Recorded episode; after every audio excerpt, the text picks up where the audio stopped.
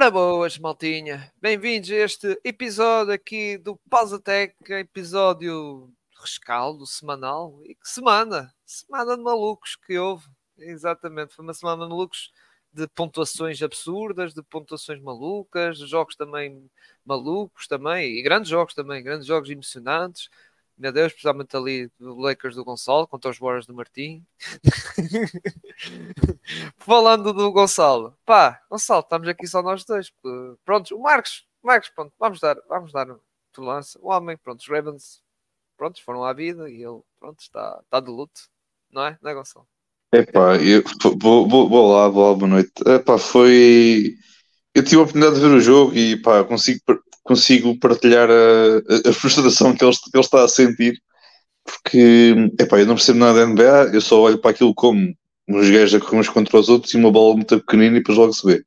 Um, mas realmente foi aquilo, é, pronto, foi um bocadinho os árbitros a vestir um bocadinho a camisola dos Chiefs. Acho que é os Chiefs, acho que é do. Do, é, do, do Mahomes e do, e do homem da. O namorado. Não, da, da, equipa, da, da, equipa da Taylor Swift. Ah, desculpa. Do, do gajo que lá está, que era namorado da Taylor Swift. Okay, uh, mas, yeah, pronto, foi isso. Uh, mas cá estamos, cá estamos. Estamos só. Somos poucos, mas bons, como eu costumo dizer. E, Agora só mesmo para, para de provocação, para mais, mais vale nós aqui sozinhos do que mal acompanhados. Toma lá, pronto, agora sim aqui para dar aquela, aquela picada. É, o Martim, pronto, ainda está a recuperar. Já falta, ele já não está assim tão. O Martim já, já, portanto, estamos a gravar hoje dia 30, portanto, hoje é dia 30 de janeiro. O Martim mandou mensagem hoje, hoje à tarde a indicar que já estava em dia 19 de janeiro. Portanto, eu acho que ele até, até ao final do All-Star ele já vai estar atualizado. Pelo menos é essa a minha esperança. Não, acho que foi. Não, não foi hoje, foi ontem, acho. Acho que foi ontem. Ontem. Yeah, ontem, ontem, ontem. Yeah. Por, isso, por isso hoje deve estar dia 20 ou 21, se calhar. Por isso não está assim muito longe. Depois o, o, o Pinto e o Nuno, pronto, é pá, duas, duas, três semanas seguidas entrarem juntos também não pode ser, não é? Um queixou-se não sei o quê, o outro também não pode, pronto, é pá, é vida. Não, é, vida, é, é, coisa, é coisa malta que nos ouve também começa a se afartar um bocado de, é pá, como assim tivemos agora um reencontro tão especial, agora tipo é, é. três seguidas, assim não vai com nada. É, assim não dá. Temos, assim temos, não de, temos de manter as expectativas da malta muito em baixo, que é para a malta não, pronto, não ficar à, à espera de grande coisa. Exato. Muito bem, uh, vamos então, estamos aqui nós, mas antes de arrancar, fazer aqui a publicidade, publicidade ao Fair Play, não só, também uh, do nosso artigo também, que escrevemos para o Fair Play, do nosso MVP do mês de janeiro. Uh, vão lá ao site, está lá o, o, artigo lá escrito por nós. Os, sim, o Marcos acho que nos escreveu, ou escreveu? Nem percebi. O, o Marcos chegou a escrever, Marcos chegou, a escrever, sim, sim, sim. sim. É que, Escrevemos então todos. Então não reparei. Só, então só, reparei. só que houve malta que, pronto, devido à, à, pressa que houve, escreveu um bocadinho mais ou um bocadinho menos. Pronto. Ah, ok. Não reparei, então não, não, não, reparei do Marcos, sinceramente. Eu vi as opções, não deve ter reparado dele. Mas pronto, escrevemos todos, então. Escrevemos todos, malta. Escrevemos todos, não maldamos disso. Escrevemos todos e vão lá então ao site do Fair Play. Também já agora sigam as redes sociais uh, do, do Fair Play, Facebook, Twitter, Instagram lá está, o, que é o nosso grande, lá está, grande parceiro e apoiador aqui do nosso, do nosso projeto. Por exemplo, estamos aqui a gravar no estudo deles e por isso fica aqui a publicidade aqui ao Fair Play para vocês verem não só o nosso artigo, como também vários, há de futebol, ténis e por aí fora, várias modalidades, várias modalidades que podem lá ver e são belíssimos artigos, por isso recomendo-vos isso. Vamos então falar agora do nosso lado da, daqui de coisas que aconteceu esta semana e claro, e vamos tocar em primeiro lugar do nosso basquetebol nacional, não é Gonçalo? Vou-te passar a palavra, palavra para ti que tens coisinhas para falar, mas não é da nossa Liga Betclic, é da Taça dos Santos, não é? Que vai para a terceira. É, exatamente, exatamente. Tivemos a, a, jornada no dia 27 de janeiro. Eu, uh, infelizmente, não, felizmente, infelizmente, infelizmente, não pude ver porque, uh, devido, a, por, devido a efeitos de ser o meu aniversário, não pude ver, vi absolutamente zero do, do basquetebol nacional. Mandei os parabéns ao Gonçalo, já agora, e sigam no. Twitter só para mandar os parabéns a seguir. Mas depois, depois de, de, dar os parabéns, vocês uh, tirem um follow. Ah, obrigado, assim, de preferência. De preferência. Não, mas sim, foi, foi então aqui mais. Esta semana foi um fim de semana diferente, foi aqui com a, com a nossa jornada da Taça dos Santos. Estamos aqui na terceira jornada da fase de, da fase de grupos. Uh, no grupo A, um, temos aqui a vitória do Benfica frente ao Ovarense em Ovar por 98-74, também uma vitória confortável aqui por parte do por parte do Benfica. Depois também no outro jogo do grupo do grupo A, temos aqui o Jogueira que perdeu em casa frente à União Desportiva Oliveirense por 69-78. Depois, perdão, no, no grupo B, temos aqui a iniciar a vitória do, do Imortal frente ao, ao Lusitânia no, no Algarve por 91-62, também uma vitória confortável do Imortal que há cerca de um mês, dois meses, tínhamos feito aquele episódio da, do fazendo um bocadinho o rescaldo da Liga Betclic e falámos do Imortal como uma equipa que epá, poderia dar aqui um saltinho, mas de facto estão aqui com uma boa série de uma boa sequência de, de vitórias, não só de vitórias, mas também de boas de boas exibições aqui por parte da equipa, de, da equipa do Imortal. Depois também no outro, nos outros jogos do, do grupo B temos também aqui a vitória do Sporting em, frente ao Vitória Sport Clube em, em Guimarães por 88-80, um jogo também muito equilibrado. Vitória também está a jogar um bom, um bom basquete e, continua, apesar das derrotas, apesar de, de vez em quando também a equipa acabar por perder, mas mesmo assim apresenta sempre aqui um bom, um bom nível de basquetebol. Na outra partida também tivemos uma vitória confortável do, do Futebol do Porto, frente ao, ao Portimonense no, no Dragão Arena por 79-56. Também uma vitória confortável aqui para, para a equipa comandada pelo treinador Fernando Sá. Relativamente aqui à fase, de, à fase do grupo, não houve assim muitas, muitas mexidas. Mantém-se o Oliveirense no grupo A em primeiro lugar com três vitórias em três jogos. Depois seguida de Benfica, o CD Póvoa, o Jogueira, União Esportiva Galmar e o, e, a, e o Alvarense em último lugar. Que neste caso tem aqui, se não estou, tem, está aqui em último lugar com um ponto, não é? está, está aqui tudo trocado, agora é que eu estou a ver. É que no 0 está, está de uma forma e aqui na, na nossa imagem está, está um bocadinho diferente. Portanto, olhando aqui assim para a nossa imagem, temos o Oliveirense em primeiro lugar, com 3 jogos, 3, 3 vitórias, depois seguido de Sport Lisboa e Benfica, do Jogueira, do Alvarense, do CD Povo e da União Desportiva de Galmar. Depois, no grupo, no grupo B, temos aqui o Porto e o, e o, o Foco do Porto e o Sporting, também com 3 jogos, 3 vitórias, estão ambos com, com 6 pontos, mas depois devido ali à questão da diferença de pontos, o Foco do Porto acaba por ter aqui uma maior vantagem. Depois, de seguida, temos aqui então o Vitória Sport Clube, o Imortal, o Portimonense e o Lusitânia. Em termos do, dos grupos em si, obviamente que o grupo A, há aquele distanciamento, começa a haver um bocadinho aquele distanciamento, um, se calhar ali entre, o, entre ali a, a Oliveirense e do Benfica para os restantes, embora, no entanto, depois aqui um bocadinho também no grupo B, obviamente Sporting e Porto são claramente os, os favoritos aqui a passar esta próxima fase, só uma depois é que pode passar à, às meias finais diretamente, que é o primeiro classificado de cada, de cada grupo, depois os, os segundos e terceiros de cada grupo jogam depois ali numa ronda de qualificação para descobrir então quem é que depois vai ao, à Final Four desta, desta competição. E é isso, pronto, Ciro, não sei se agora acho que tens aqui alguma coisinha para falar relativamente aquilo que foi a, a taça uh, federação, mas caso do lado uh, feminino. É exato, e agora vou aproveitar que somos, somos poucos, até vou alongar um bocadinho aqui uh, a análise da taça federação, que foi lá está a competição, é uma espécie de taça liga, ou lá está, ou, ou como é a taça Hugo dos, Hugo dos Santos, do basquetebol masculino em que tivemos então a competição que foi este passado fim de semana, que foi em Aveiro e Ilha, principalmente os jogos quartos de final, depois meias finais e final, foi, eh, lá está, em Aveiro Jogueira, digamos assim. Muito bem, primeiro jogo que começou que foi um, o Sportiva contra o CP Natação. O Sportiva começou muito, muito forte, primeiro jogo dos quartos de final, uh, muito, muito forte, mas depois uh, a turma do, do Agostinho Pinto, o treinador Agostinho Pinto, reparou muito bem. Eh, muito bem, lá está, tipo, no segundo período conseguiram, porque lá está, no, no primeiro período eles tinham uma desvantagem de 13 pontos, depois conseguiu recuperar para 8, e depois na parte final, acho que ainda chegaram a um ponto de dar a reviravolta, o CPN, e depois o, o Sportiva teve que, mesmo nos últimos minutos finais, ter ganho o jogo, e mesmo assim podia correr o risco de ser eliminada porque no último lance a CPN tinha a posse de bola, só que acabou por não conseguir feito ou a igualdade ou ter feito a reviravolta do encontro passou aqui a Sportiva. Depois, no jogo de encontro dos quartos de final, pá, foi um, um, jogo sem grande história. O Benfica ganhou 75-54 contra o Imortal. O Benfica, do início, basicamente, lá está, começou logo muito forte no primeiro período e depois no segundo conseguiu inalagar ainda mais a vantagem e depois basicamente o quarto período já estavam a ganhar por exatamente por 20 pontos. O quarto período foi claramente de gestão porque atenção, isto era uma competição que tinha os quartos de final na sexta, na sábado eram as meias finais e no domingo era a final, ou seja, era quem quem fosse para a final era logo, era o terceiro jogo consecutivo em três jogos, e por isso Benfica neste jogo, no quarto final, quando viu que o resultado estava muito, muito dilatado, começou lá está no quarto período a fazer gestão e houve suplentes a jogaram lá está 20 minutos, como a, a espanhola Sara, a Isabel Quevedo a cubana, a Carolina Cruz também a jogar quase 20 minutos, ou seja, houve aqui claramente gestão do Benfica.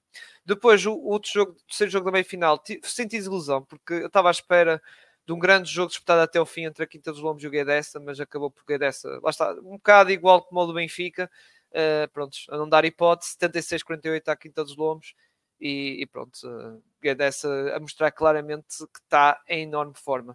O último jogo foi a equipa da casa, o Esgueira, lá está, que está a jogar em casa, porque é Aveiro, ganhou a equipa da Cabo Bandeira 79-60, também lá está a mostrar o seu favoritismo, Uh, embora não foi tão desequilibrado também, vamos ser sinceros, mas mesmo assim, lá está, mostrou sempre que esteve forte no encontro e mostrou que estava também com o apoio do público, sentiu-se mais confortável e conseguiu ganhar assim este jogo. Não vou dizer tranquilamente, mas uh, pá, algo confortável, digamos assim.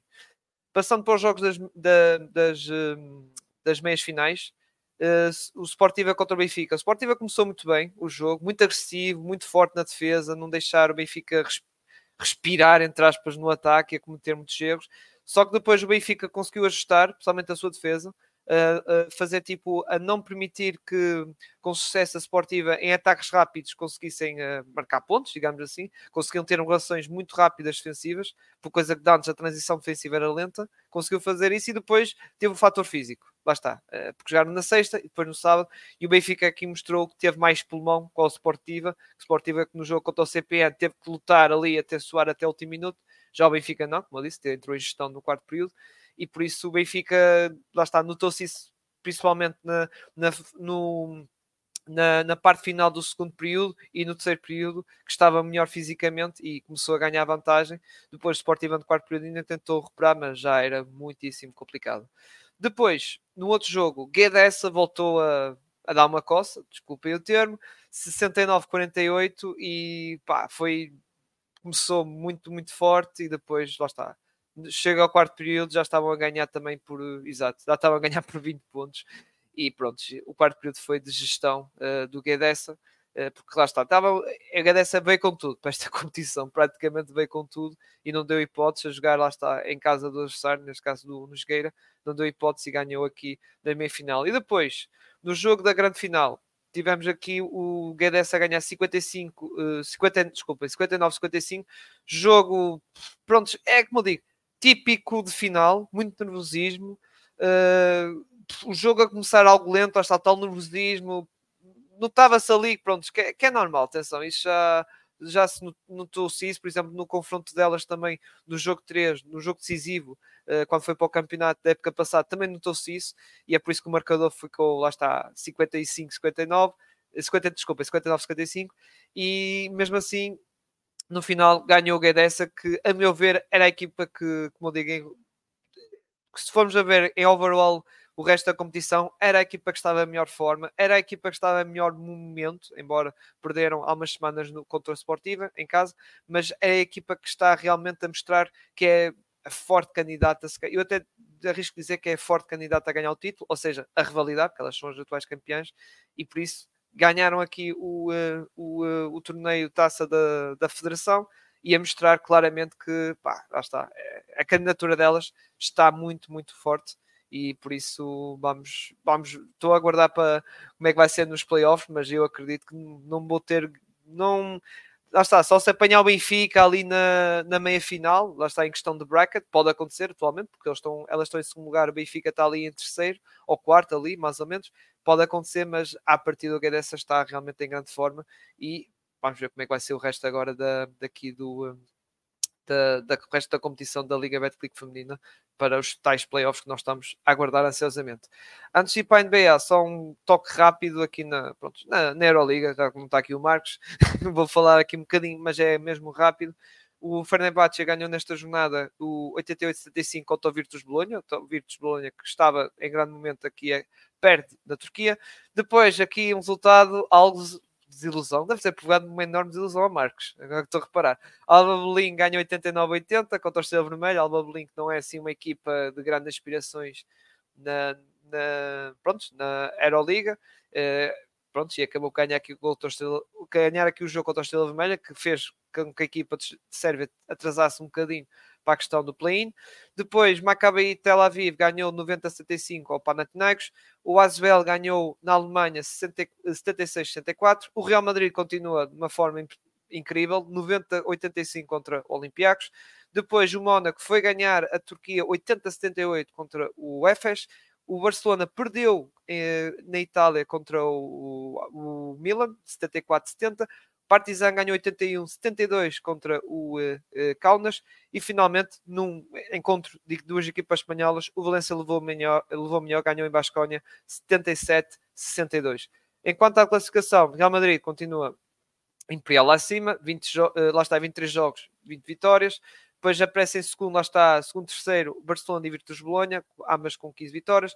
Panathinaikos, Fenerbahçe com 14. Depois temos aqui a guerra do play-in, digamos assim. Uh, Mónaco, uh, 13 vitórias, uh, Maccabi também 13, depois Olympiacos 12, Valência 12, Partizan 12, Basconia 12. Depois é a partir daqui, pronto, uh, já começa a saber aqui algum, alguma diferença, mas lá está, isto basta haver uma dupla jornada e pode mudar isto. Uh, principalmente ali a equipa do Marcos, o, o Estrela Vermelha, vamos ver se consegue recuperar, não é? Torcer, torcer pela equipa do Marcos, tem que ser, pá.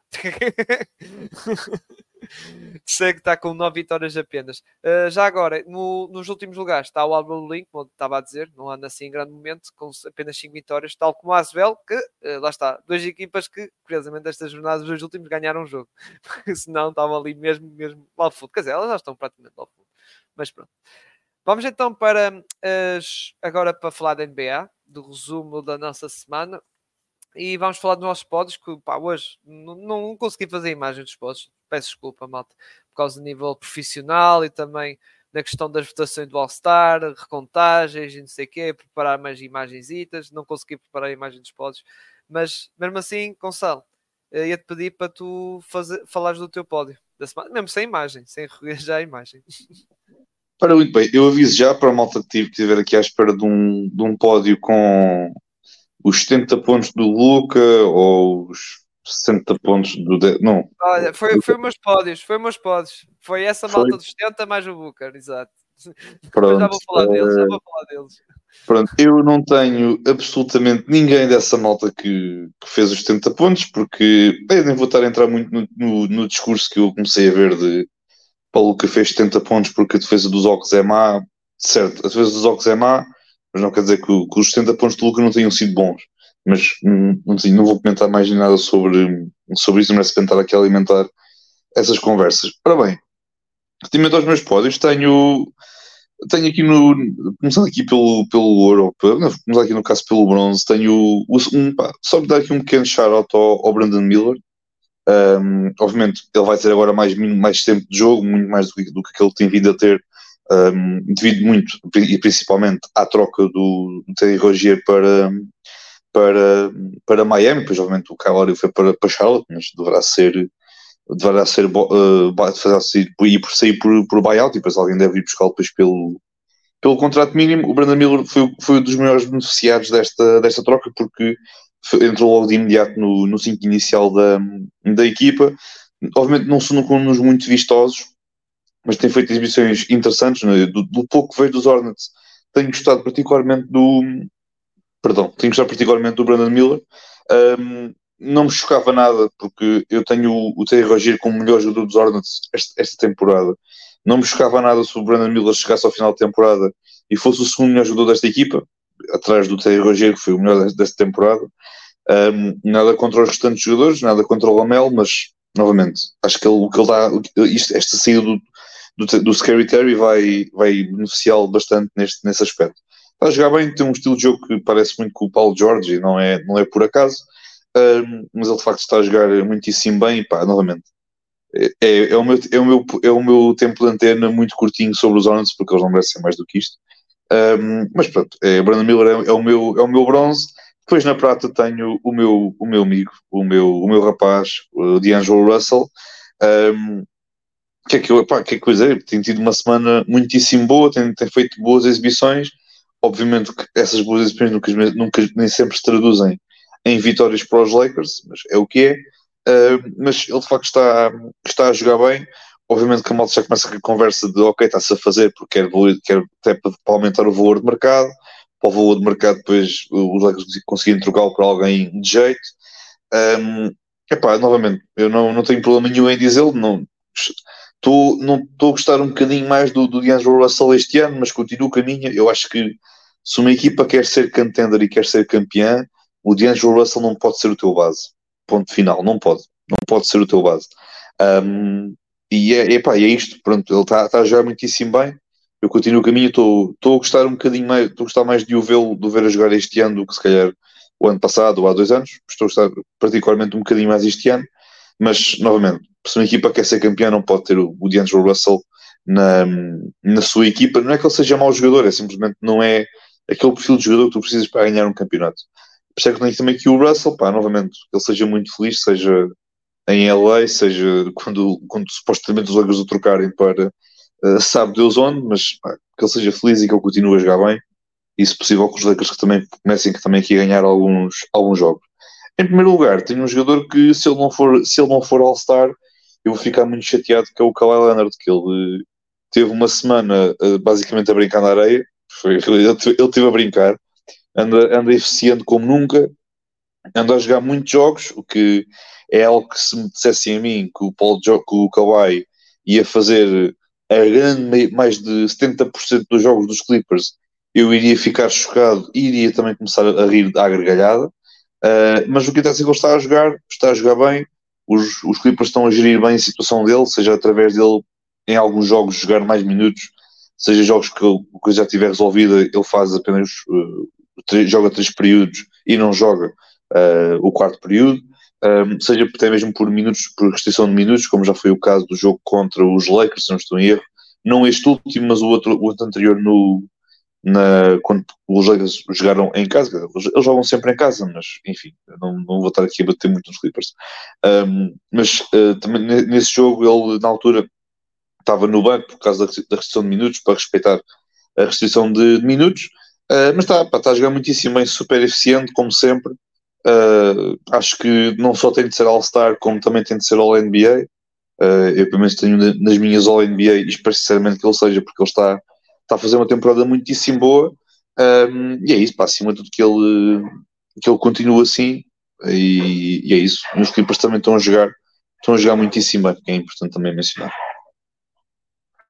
Muito bem. Uh, eu do meu lado, como já tinha dito, bom, vou falar da malta, lá está, que, que ajudou aquela semana do Caraças. Primeiro, o, lá está a medalha de bronze, e é porque lá está, pus medalha de bronze porque o homem anda desaparecido, ou não quer jogar em Denver, Joel Embiid. Uh, acabei por meter aqui na mesma, pontos. Uh, ele faz, lá está, os pontos que ele faz é, é de maneira tão natural que realmente é, pá, é como o Pinto diz, o seu mid-range, uh, lá está os seus post-up moves, e tal como eu escrevi no artigo, ele realmente, o jogo, o jogo que atualmente os, os Sixers está a fazer, que é mais dinâmico, mais coletivo, eu já, lá está, também já toquei isso aqui no podcast, acho que até foi na semana passada, mas lá está, não perco nada a reafirmar outra vez isto. É um jogo mais coletivo, mais, lá está, rápido, que ajuda, que de certo modo ele também gosta de estar ali no meio, sinceramente, gosta de estar e depois envolve-se melhor e até, se formos a ver no nível de assistências, ele também está muito porreiro, porque ele muitas vezes ele está com a bola e, e, não é, só olha para o cesto, ou tipo, não, vou estar ali a martelar sempre ali no, no meu adversário, não, e muitas vezes encontra alternativa, principalmente o Tyrix Maxi, obviamente, mas uh, lá está, é um jogador que está está a se enquadrar muito bem neste estilo de jogo do Nick Nurse que, implement, que implementou e eu estou a adorar ver, eh, ver isto agora. Eh, para a questão do MVP, é pá, isso pronto, já não vai ser muito difícil, porque entretanto ele falhou o jogo de Denver. Uh, já não sei, ele falhou mais outro, não é? E agora não sei se ele vai falhar mais o próximo. Ele está, ele está, ele, ele, os, os Chiefs jogam contra os Warriors, ele está questionável, segundo o report do, do Woj, que ele disse que pronto, o Embiid, é tal cena. Eu tenho uma grande dificuldade em perceber. Desculpa estar a interromper, pronto. Eu sobre os. Os pódios e depois já, já falo sobre o do Embiid. Uh, mas sobre isso, pronto, o report do Woj diz que ele, tá, que ele já foi upgraded para questionável. Diz que ele vai fazer tipo aquecimento pré-jogo e depois na altura decide se joga ou se não joga. Pronto, aquilo parece mesmo ser uma lesão. Pá, pronto, um toquezinho que ele tem, porque é tal cena. Eu acho que no joelho já foi na altura uh, o problema que ele teve de ele ter falhado depois de tantos jogos como falhou aquela sequência para ir de 4 ou 5, por exemplo. Portanto, não sei se pode ter ali um, um ressurgimento desse problema, não, não sei. Sim, vamos, vamos, vamos ver agora, vamos aguardar o que for. Mas é tipo, pronto, eh, eu só queria meter aqui reafirmar isso também tocar no aspecto defensivo, que ele realmente também nota-se quando os Sixers ele, ele não está em campo, nota-se a falta, a presença dele. Lá está. É, eu acho que é, muita gente não dá valor a isso. Nós até já comentámos isso na, na questão quando nós até sustentavas não é? No episódio das Defensive Teams, isso, não é? E nós uh, tocámos nessa questão, que é a equipa, quando ele não está em campo, nota-se que realmente pá, falta-se ali aquela presença. E, e, o Paul Reed, ok, é jeitozinho, mas não é o Embiid. Não é, não é, não é o Embiid não é um protetor de cestos como o Embiid, ou tem aquela envergadura como o Embiid tem, que intimida qualquer um que vai querer atacar o cesto. E por isso nota-se. E, e, lá está. E até os Sixers, os Sixers que atualmente andam ali um bocado. Ah, andam um bocado, não. Uh, com três, agora estava a confirmar, três derrotas seguidas. Curiosamente, lá está, duas delas foram, lá está, sem o Embiid. Por isso, isso também, embora eu não vi, atenção, eu não vi, mas uh, claramente quando perdem contra Portland Trail Blazers, é pá, não é? E eu acredito que se tivesse lá o Joel Embiid, pá, coitadinho do Andre Ayton. do Dominator. Olha, mas foi porque tu falaste na questão do Power Reed. Eu acho que o Power Reed já, já, já tinha falado com, com, com o Pinto sobre isso. Eu acho que o Power Reed tipo, pode ser ainda melhor. Eu acho que precisa tipo, ter ainda mais uh, de jogar mais, ter mais minutos, uh, pá, ter um bocadinho mais dinâmico. Eu acho que ele até mesmo este jogo contra, contra os Nuggets, que o Embiid não jogou, ele até, ele até jogou bastante bem. Sim, e até o, o, o Jokic. acho que portou-se bem, uh, pelo que eu é. exemplo.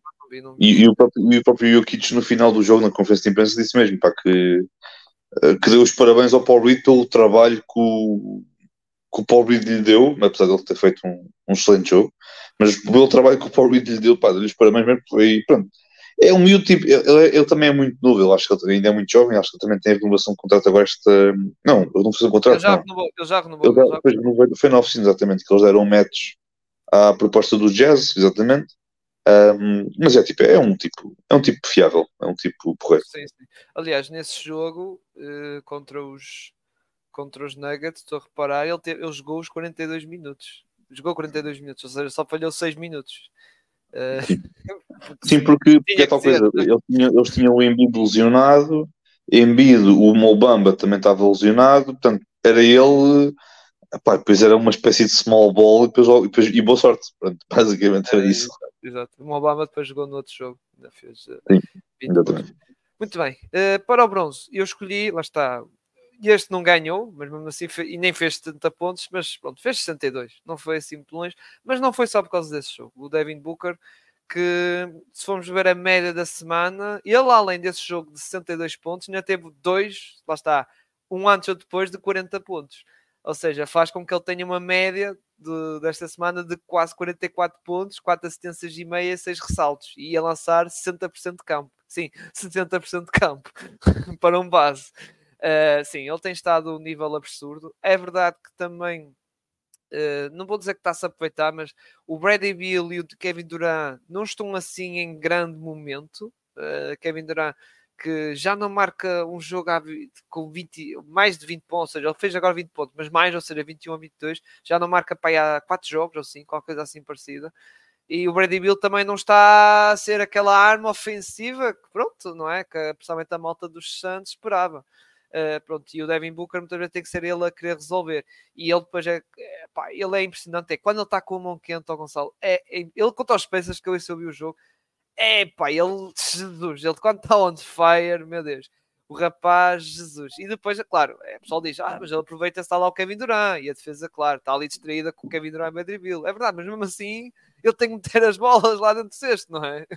E é preciso ter qualidade, não é? Nem que seja, lá está, e não é só lançamentos à beira de sexta, é mid-range, é triplo, pá, é verdade que ele triplo não lança assim muito, embora esta, é, desta semana lançou, teve uma média de quase 4 triplos marcados, é, de média, não é? Uh, por isso ele tem estado on fire completamente, e, e os Suns, que já vamos falar, não é? Daqui um bocadinho, não é? Sobre eles.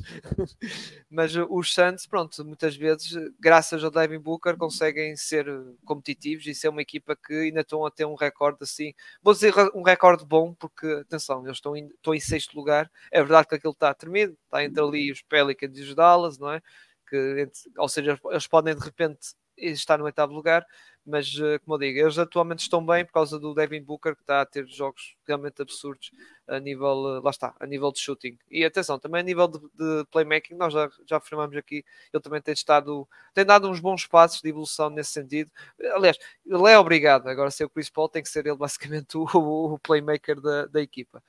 Passando para o do ouro, epá, é Luca Doncic, porque o rapaz, eu estava a ver que, que realmente ele ia bater a, o, a cena do Kobe, uh, porque eu estava a ver, não bateu, não é? Ficou nos 73, mas se aquele jogo fosse para prolongamento, e podia acontecer isso, podia acontecer isso, de ir a prolongamento, uh, pá, ele ia bater, porque depois em prolongamento, mais 5 minutos, é pá, ele, ele provavelmente ia, ia bater o coisa do Kobe e ser o segundo melhor marcador da história da NBA.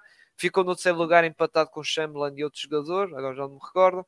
Uh, mas lá está, é, é Luca absurdo e só não está, como nós já comentámos aqui algumas vezes, só não está seriamente nas conversas para MVP por causa. Nós vamos olhar para a classificação, está tipo em sétimo, oitavo, epá, yeah, e a equipa uh, não está assim, ou seja, está assim altos e baixos. O Kyrie está sempre de fora agora, o Kyrie, pronto, mas isso também não, não me surpreende, o Kyrie sempre foi um jogador que Uh, pronto, quando ele está de castigo, entre aspas, de castigo por não tomar vacinas ou ser suspenso por alguma razão ou outra, uh, ele também está sempre, basicamente, sempre de baixa, digamos. E o Luca muitas vezes tem que carregar a equipa sozinho e a própria equipa em si, está, há jogos que realmente tem que ser o rapaz a carregar. E depois, para ainda ajudar a isso, temos o Doc, o, Doc Rivers, o Jason Kidd, que também não facilita tipo, pronto, o último lance contra os meus Magic, pá, vamos lá ver. O homem tinha dois timeouts. Não, Tim Hardaway, estás pressionado, está na boa. e sem querer o Tim Hardaway, sem, sem querer não, com pressão, tá, o Tim Hardaway que acaba de fazer, acaba de pisar o, a linha uh, final e pronto, a bola para os meus Magic, depois acabou por não se concretizar e, e pronto, os, os Dallas ganharam na mesma, mas podia correr muito mal e perder o jogo por causa desse tipo de decisões, por isso é, Jason Kidd, pronto, não sei, ainda por cima a fanbase dos Dallas já, já está a perder mesmo a paciência com ele, sinceramente. Pelo que eu tenho visto, então no, na rede social X ou Twitter, realmente está, está a perder muita paciência. Bem, vamos então para a lata. E do teu lado, Gonçalo, temos aqui o grande fogo. Tens aqui o Badil, porquê? Porque ele não vai ser trocado para os Lakers esta semana? É não, porque ele, porque ele está a baixar o valor de mercado de propósito para ir para os Lakers. Isto é, é o que está a acontecer. Ah, ok, ok, ok. Tal como, é, repara, o, o D'Angelo Russell está a jogar bem, que é para aumentar o valor de mercado, que é para depois os Lakers terem receber alguma coisa boa por, pelo, pelo Russell. O Buddy Hill está a baixar o valor de mercado de propósito para valer tipo aí uma, uma duas picks de segunda ronda e está bom para os Lakers. Uh, epá, não foi só mesmo pela questão, pronto, a nível do lançamento a coisa correu. Está tudo ok? A nível do lançamento a coisa correu a modos muitíssimo mal. Apesar de não estar a lançar, não lançou muito esta, agora neste, nesta última semana. Mas é pá, pronto, é o Buddy Hill, pá, um abraço para ele. Um, não digo que é o turista da semana, porque acho que houve piores. Um, não faço ideia, por acaso não fiz essa pesquisa, mas ele não pode, não deve estar longe, 30%. Mas, mas, mas, ele tem mesmo na última semana não teve propriamente um grande volume de lançamento de, de 3 pontos, porque ele já não está, não, está a fazer um bocadinho mais de coisas neste, neste momento nesta equipa do, dos Pacers, que agora depois desde a troca pelo, pelo Siakam está uma equipa um bocadinho mais epá, mais troca de bola, pronto, está a dar um bocadinho mais, o ataque está cada vez melhor, está, está, está a melhorar, a defesa, meu Deus, nem falamos disso, um, mas pronto, depois só mesmo por isso, pronto, porque pronto, a nível do lançamento, olha para o gajo e pensei, bem, acho que tem de ser ele, pronto, mas foi isso, pronto. Eu também não queria ter, meter aqui tipo ninguém dos Warriors, porque eu peço que semana a semana venho cá sempre falar de mal dos Warriors ou dos, dos Warriors, e como eu não me apetece falar mal dos Warriors, porque não quero, um, pronto, eu tenho aqui Vamos o Badio. Vamos deixar o Martim. Quando ele chegar o Martim, ele, ele fica com isso. Ah, epá, a única coisa que tenho, tenho, falar mal do, tenho de falar dos Warriors é eu adorei a choradeira que o Steve Kerr fez na conferência de imprensa no final do jogo com os Lakers, em que ele se queixou de, ah e tal, um, e pronto, e é verdade, os Lakers um, uh, lançaram, tipo, tiveram mais 31 lances livres do que, do que os Warriors. O que é a realidade. Agora, é preciso ver que o, que o Steve Kerr, a equipa dos Warriors, lançou 51 vezes 3 pontos. Agora pergunta a ti, Cyril, e podes responder. Se uma equipa lança 51 vezes 3 pontos, achas que vai ter muito, muitos lances livres? Só se os gajos entrarem às asas para a. Que aconteceu, se calhar, tipo uma vez, mas não foi com intenção, mas que aconteceu, portanto. Não, se, só se o pessoal dos Lakers fizessem tipo asa para a todos assim, a fazer aquelas coisas, para, para ter lá os lances livres. É isso que eu quero dizer. Eu, eu, eu, assim, eu admito, houve ali algumas, algumas, call, algumas faltas marcadas que eu, pá, eu pessoalmente não marcava, mas a favor dos Lakers, atenção. Mas isto sou eu, mas eu adorei a choradeira dele de, é pá, pronto, isto não pode acontecer e tudo mais. E eu, meu amigo, queres ganhar faltas, metes o anão do Curry, metes o acabado do Clay, metes o Wiggins, metes essa malta toda a conduzir a bola para o sexto e garanto que vais conseguir algumas faltas. Até lá, podes lançar 60 vezes à vontade, não vais ter muitos lances livres, mas pronto. É um abraço ao Steve Kerr e, e que a época continua a correr mal. Era só isto. ok. Pá, sobre o terrorista ou trolha da semana, Deixa-me aqui confirmar. O Ram Rekas não vou contar porque ele só fez dois joguitos, coitado, regressou de lesão ou de ausência. Uh, é para ter o jogo da praxe contra os Knicks, coitadinho, rapaz, não. Mas exato, é, eu sei, já encontrei aqui. Spencer Dinwiddie, 26% de lançamento e efic de eficácia de campo e 18% de triplo. Grande homem, pá. Grande homem. Aliás, Spencer Dinwiddie, não sei se já ouviste falar, no início, quando se falou muito que a troca estava iminente entre os uh, Lakers e os Walks, a ideia, ao que parece, era os Lakers ficar com o Dejounte Murray, os Walks ficavam com o D-Low, mas os Walks trocavam o D-Low pelo Spencer Dinwiddie, só que depois, entretanto, esfria um bocadinho. Era, era. Porque os Walks... É, é, é conseguiam, mesmo, assim, conseguiam fazer, repara, eles conseguiam fazer um downgrade do John Murray para o D'Angelo Russell e depois faziam um downgrade do D'Angelo Russell para o Dinwiddie. Não, Epá, não, são, questão, não, mas atenção, o que eu, que eu vi, atenção, são rumores, não foi nenhum repórter, foi rumores, que foi uh, quando os, os Walks estavam à procura de uma equipa para o D-Low, para fazer uma, a tal, o terceiro, digamos assim, o terceiro, o terceiro parceiro da troca, ao que parece os, os Nets estavam interessados, ao que parece, para, para ter o regresso do D-Low, que até foi um sítio que ele até se calhar foi o melhor, yeah, se calhar foi o melhor, melhor eh, clube da carreira, ou seja, a nível de porque ele foi All-Star lá e isso, e se calhar até foi o que teve melhores números, essas coisas todas. E, e onde se calhar foi mais feliz lá. E por isso falou-se dessa possibilidade, mas entretanto depois já não, já não houve mais nada. E, e aliás, agora parece que saiu mesmo um report a dizer que o negócio Lakers Walks esfriou, um bocado também por causa disso.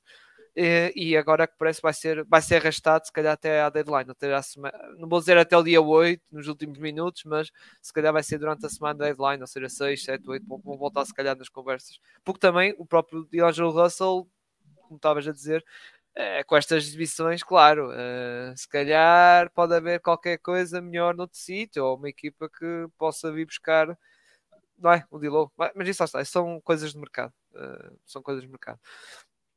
Uh, muito bem, eu do meu lado, uh, eu uh, basicamente da, da lado, até podia ter pegado nisto aqui do lá está, do, do grande Spencer Dinwiddie. Do grande Spencer Dinwiddie, mas, mas não, pá, eu, eu, um, eu do meu lado, e é verdade que eu não queria bater outra vez no, no Chet Ogland, que coitadinho do rapaz.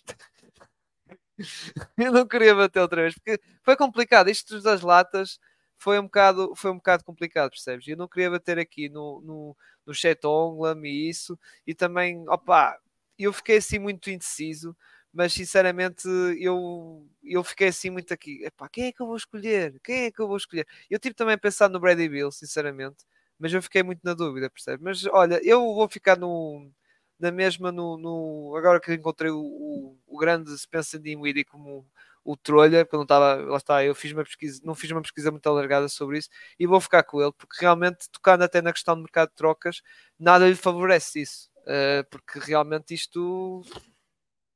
É um sabias, que, sabias que eu tive para meter o Devin Booker na lata? É, é sério? Porquê? Bora, sério. É, só, só, mesmo, só, mesmo, só mesmo para o gosto, e mesmo para pensar, hum, se calhar É, tipo, é do Opa, género. Eu, não, eu, como eu digo, eu não queria pôr o Kevin Durant, porque tipo, também. É, foi muito difícil, porque é tipo, opa, não queria bater no, no chat, não queria bater no Kevin Durant, pontos, eu, eu, eu, só, eu só digo isto: imagina marcar 62 pontos e isso não ser suficiente para a tua equipa ganhar. Tal como, imagina marcares 40, quase metade dos teus pontos e perderes para os Magic. Com todo o respeito pelos Magic, atenção, mas percebes a ideia.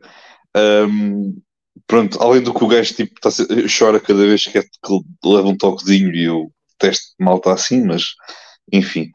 Eh, mas avancemos. Pronto. Então, eu, tive o David Booker por acaso. Tipo, eu vou meter aqui, eu vou meter Spencer, que agora estou a ver melhor. Estou a fazer agora uma escolha aqui, coisa, e aí acho que vou inclinar para o Spencer Dinwiddie, porque realmente 6 pontos e meio de média e, aquela, e a porcentagem de lançamento que eu, que eu vos disse. É pá, yeah, uh, realmente tem estado uma semana muito má e, e, eu percebo quando vejo, eu até comentei isso com o Tiago Carvalho, o adepto dos Nets no, no, na rede social X ou Twitter, que realmente eles precisam mesmo de um base super urgentemente. E não vai ser o bem de cima. O bem de cima regressou agora e ah, fez aquelas assistências todas, sei que, mas eh, eu até perguntei qual é a odd quando ele se lesionar depois do All-Star ou coisa assim, ou até antes. Se, se eles quiserem o D'Angelo Russell, eu aceito o Finney Smith e o, e o Russell Neal. Russell Neal, ok. Olha, dois 3 players. O, o Finney Smith parece que é os Dallas, estão, uh, querem o regresso do rapaz. Uh, lá, eu, esse rumor, enfim, eu nem quero comentar. Vamos passar para as equipas, Gonçalo. Uh, tu tens aí, lá está, equipas. É, tens algumas semelhantes às minhas, vou-te ser sincero. Mas força. Sim, olha, pá, em primeiro lugar no, no bronze, epá, tive de meter os Kings porque, novamente, quatro vitórias seguidas e blá blá blá, tiveram aquele jogaço frente, ao, frente aos Warriors. Eu, eu gostaria de dizer que, independentemente do contexto, de qualquer, de, seja de Kings, seja de Warriors, eu, eu vou, vou, sempre querer ver pelo menos 4 ou 5 jogos por época destes, destas duas equipas, porque nunca há um jogo. Epá, eu tive esse, esse teto. Os últimos 4 ou 5 jogos dos, dos Warriors com, com os Kings foram resolvidos por uma diferença de 3 pontos. Portanto, o somatório das difer dos diferenciais, tanto para um lado como para o outro, foi 3 pontos. Portanto, estamos aqui a falar de jogos, no mínimo, eh, equilibrados. E eu gosto de jogos equilibrados, jogos que dão muita pica, duas equipas que não digo que jogam de forma igual, mas têm uma filosofia de jogo muito idêntica, porque obviamente o Mike Brown uh, tem ali uma, uma, influência do Steve Kerr, porque pronto, foi, foi adjunto do, do Steve Kerr e destes Warriors durante, durante muitos anos.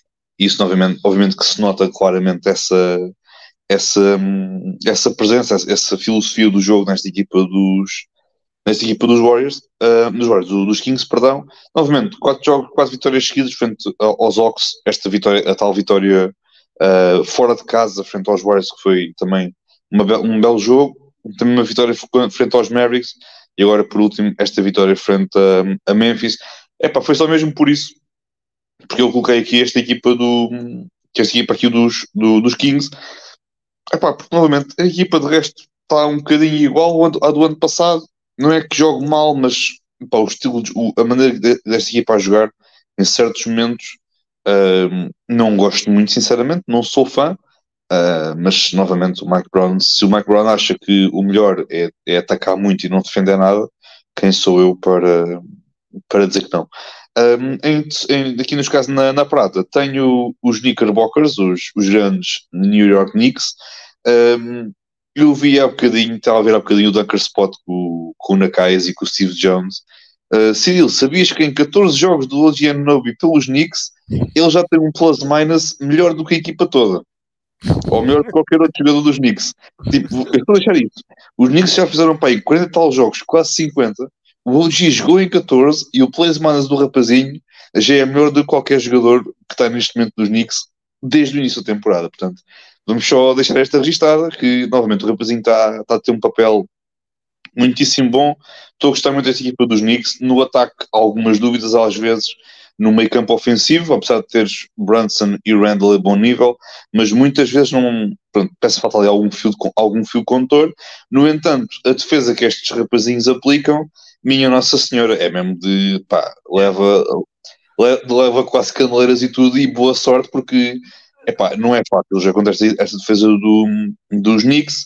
Uh, o Artenstein, desde que, obviamente, foi infelicidade da lesão do Mitchell Robinson, mas o Artenstein, eu vou sempre preferi-lo ao Mitchell Robinson, apesar do, do, do, Robinson ser um bocadinho mais uh, o rim protector. Tem, mas... Uns têm os seus prós e contras. Pronto. Exatamente, é, mas são, são dois bons postos que os, que os Knicks têm a felicidade de os, de os ter, uh, mas pá, este line-up neste momento, como, como construído com, com o Brunson, com, com o Dante DiVincenzo também está a defender muito bem, com o Giannobi, com o Randall e Artenstein está, está a jogar muitíssimo bem, a defesa está lá, a defesa continua bem, Epá, é tal questão, eu acho que falta ali uma peça, obviamente que trocaram o Quickly para ter o Old Nobi, mas acho que falta ali uma peça, falta ali alguma peça a partir do banco para eu os considerar uh, um bocadinho próximos de, daquelas, daquelas duas, três equipas uh, que são os contenders do, do Oeste, neste caso uh, Celtics, Philadelphia e depois um bocadinho mais abaixo os, os Bucks do senhor Glenn Doc Rivers. Um, mas é isso, pronto, eu, novamente, acho que eles estão uma peça pelos para eu não digo que os consegui meter acima de uns Bucks, mas consegui metê-los ao, ao, mesmo nível de, de uns Bucks. Uh, mas pá, os Knicks estão muitíssimo bem, estão, ganharam 12 dos últimos 14 jogos, o que também é importante mencionar. É certo que este calendário tem sido, tem sido um bocadinho mais acessível, mas são jogos na mesma, também contam, são vitórias na mesma, não, é, não contam menos por causa disso. Eles estão a jogar muito bem. O Brunson, eu já falei o que tinha a dizer, ele era, tinha de ser o starter e está tá feito. Mas, bah, independentemente disso tudo, ele vai ser All-Star, está a jogar muitíssimo bem e que, e que assim continue também esta equipa dos, dos Knicks. Depois, em, em primeiro lugar, tenho também os, os Cleveland Cavaliers, novamente. Já falei deles um bocadinho a semana passada. Donovan Mitchell está a jogar muitíssimo bem. Já vi agora o report que o Garland também está a apontar para quarta-feira, no caso não é de hoje para amanhã, é da manhã para quinta-feira está a apontar ali a data de regresso, obviamente deverá ser com calma, pelo, pelo que se tem ouvido, ele está a fazer uma recuperação, não está a dizer nada, está tipo, a fazer a sua recuperação normal, entra no ginásio, trabalha, tem a trabalhar, faz a recuperação que tem a fazer, vai para casa, recupera e está feito. Ao que parece, quarta-feira ele irá então, uh, na noite de quarta, de quarta para quinta-feira, ele irá então regressar.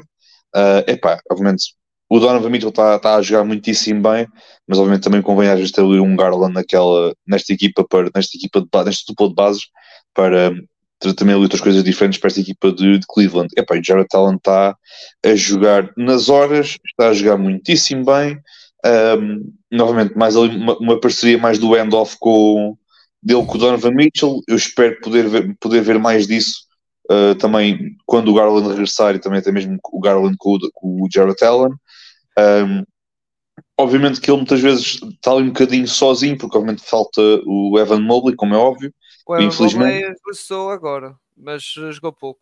Uh... Pronto.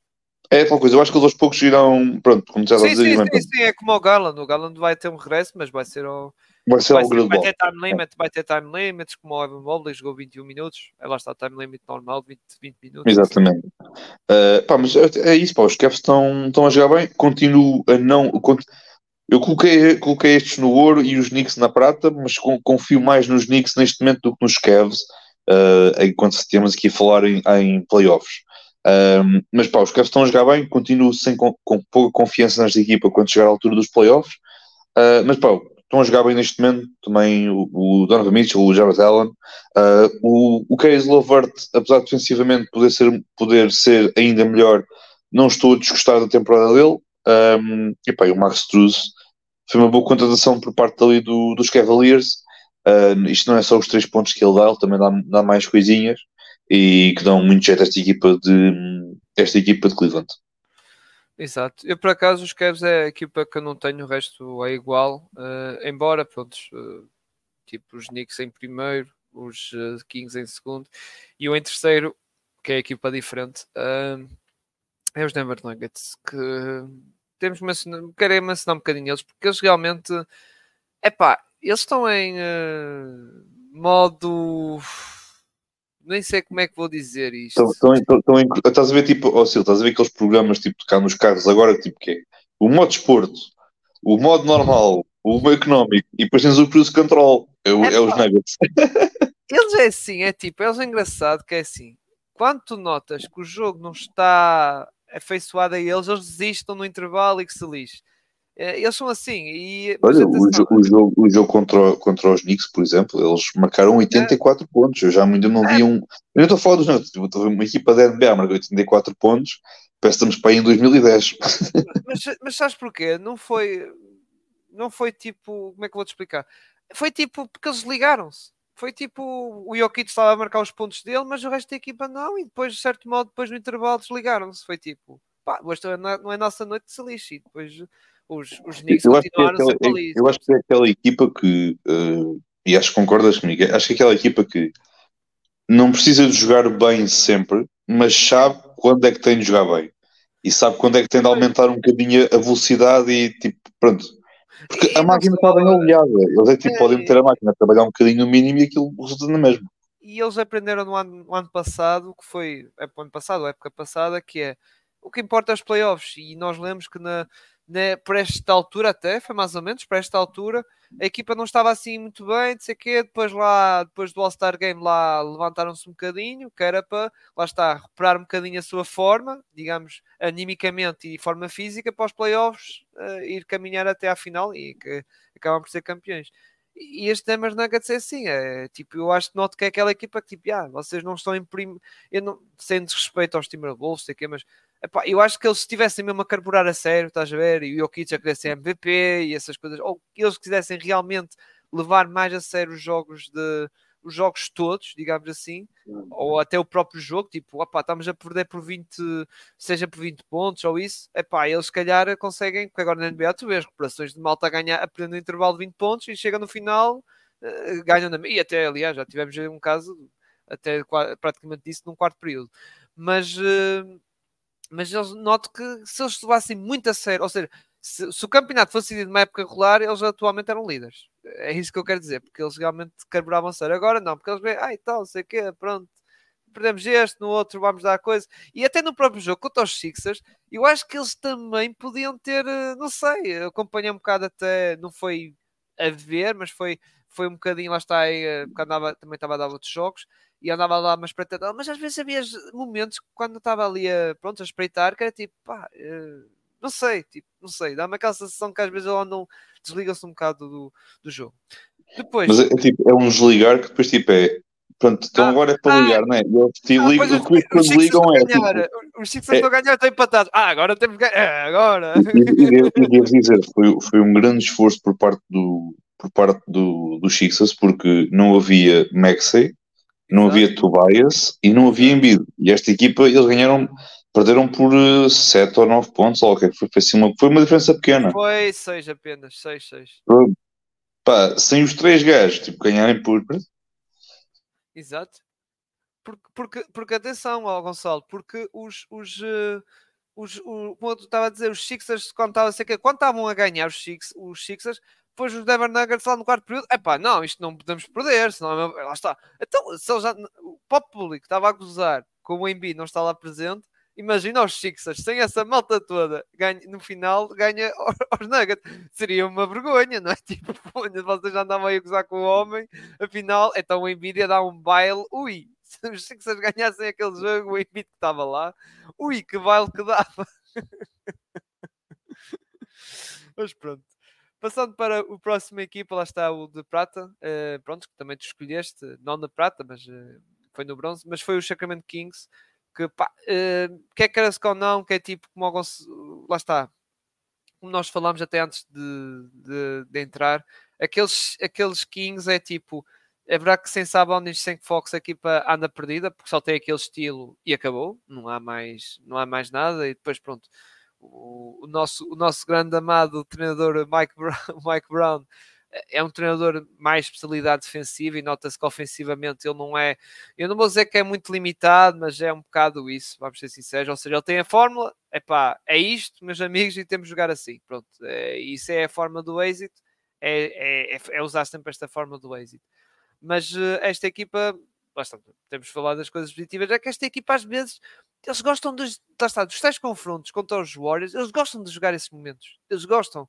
E esse jogo contra os Warriors, eles parece que têm, ganham uma adrenalina extra e eles parece que realmente estão ali, é pá, dar tudo por tudo e acabaram de ganhar esse jogo, mesmo, mesmo até pensar que ia para o overtime isto. e mesmo contra os Dallas é a mesma coisa, ou seja, é uma equipa que gosta deste tipo de momentos e realmente chega ao fim, lá vão ganhando os seus joguitos, uh, mas é um bocado como a Pinto diz, eu estou com um bocado de receio, uh, porque lá está, basta uma semana de ausência do Sabonis ou do Fox, que a equipa pode cair por aí abaixo, e depois nos playoffs eu também estou com receio quando apanhar certos matchups. Estou com algum receio, porque pronto, uh, eu estou com aquele pace rápido, isso, mas é uma equipa muito muito debilitada a nível defensivamente ainda. Uh, acho que a nível rating assim, não está pior que o ano passado, mas mesmo assim uh, não é florescer e não está em grandes níveis. E basta uma equipa que explora as suas debilidades defensivas que vai, vai ser complicado para eles. E por fim, no dor por os Knicks, que já falaste aí, pá, lá está, desta equipa, ou do John Nobi, que agora vai aproveitar do Randall ter uma lesão, não é? Uh, que a lesão vai ser, eh, já não sei quanto tempo é, não sei a timeline exato, mas vai ser Aquilo, algum tempo. Eu só falo em algumas semanas, uh, não sei se é duas, três semanas, o que é que é. Uhum. É assim, não é propriamente uma altura má, porque daqui a nada vem o All-Star e depois dá para o gajo parar um bocadinho, né? Exato, exato. E não só, agora sim o Roger Nobi vai ter a oportunidade para ter os, o, o, seu papel ofensivo, ou seja, mais determinante e vai aparecer mais. Eu acredito que eu estou a ver aqui a média dele, atualmente está com 15 pontos média, pá, se calhar vai aumentar Vai ter... Eu estou muito, muito curioso para ver o que é que os Knicks vão fazer relativamente à, à posição para o lugar do Randall, quem é que eles vão colocar. Uh, porque acho que o OG poderá ser testado aí, não sei quem é que eles irão colocar, porque eles não têm muita profundidade naquela posição. Uh, pois, porque eles despacharam o Obi, o Obi Toppin, não é? O Obi Toppin foi para a Indiana, exatamente. É eles jogaram no jogo que foi o Ashu, o Ash, o Ashua, ah, já, já, sei, eles agora eles anunciaram o Taj Gibson, o, o, é... velho de 77 anos, Exato. que é mais velho que o Leandro Jordan por um contrato de 10 day, vai ser o gajo agora lá fazer uns guinhos. Não, mas é capaz de ser OG e passa a ser uh, o, lá está o Josh Hart e o Dante DiVincenzo, os dois a jogar, percebes? Uh, a jogar. Ou seja, tens o Jalen Brunson no base, depois tem o, o Dante e o Josh Hart, jogar 2 e 3, depois o OG a 4. Provavelmente depois Joshua vai ser a alternativa, provavelmente. É, é tal coisa, perdem ali um bocadinho depois na questão da rotação, mas é pá, são, é consequências, quer dizer. Pronto. Pois, pois, exato. E eu acredito que, eu até vou dizer uma coisa, eu acredito que os Knicks pode ser uma equipa que pode fazer qualquer coisa no mercado, mas isso já são outras conversas, até vai ser mais para o nosso próximo episódio. Mas o, sobre, sobre os Knicks, a equipa, pronto, já, já tocaste muito, o Artenstein, que em algumas coisas sim, é, é melhor eh, a nível de conector com a equipa, ou seja, a nível de passar a bola, enquanto o Mitchell Robinson é basicamente a nível atacante, é só um lob thread, ou seja, ali para, para o afundance. E eu, atenção, do lado contrário, eu prefiro mais o Mitchell Robinson, ou seja, acho que é melhor, principalmente na, ser a proteção de sextista. Embora, atenção, o Artenstein porta-se muito bem, mas eu gosto mais de Mitchell Robinson na, na, defesa. E no ataque, aí o Artenstein acho que é mais completo em overall com, com o Mitchell Robinson. É a minha opinião. Muito bem, uh, passando isto, vamos para as latas. Bem, vamos começar pela lata do Oeste, que foi, uh, tu meteste também, e eu até nem reparei que o, o, o Marcos disse, pediu a nós para meter o JIT, mas eu nem reparei que tu tinhas metido também o JIT, mas uh, Gonçalo, força aí. Esta aqui é pelo Marcos, não é? e também. não, esta vais ganhar um bocado a força do Marcos, digamos assim. Ora bem, uh, o que é que vês sobre estes? Sobre este? É tipo, eu, o que eu vou dizer não é muito diferente do que eu já disse sobre o Miami, quer dizer, Miami é aquela equipa que, oh boa, entramos bem, estamos a ganhar por 10, passado um bocado. Ou não, estamos apenas a ganhar por 4, passado um bocado ou não, estamos a perder por 15. O que é que aconteceu? É, é isso, pronto, pá, novamente, esta equipa a gente sabe perfeitamente nos playoffs. É, aquilo é, deve ser a água da Flórida, mas não é do, do, do teu lado da Flórida, é do lado da Flórida Miami, não é do, do tipo ao lado da Flórida Orlando, ok? Pronto. Do lado da Flórida devem beber ali alguma água que aquilo pá, que cura todos os males.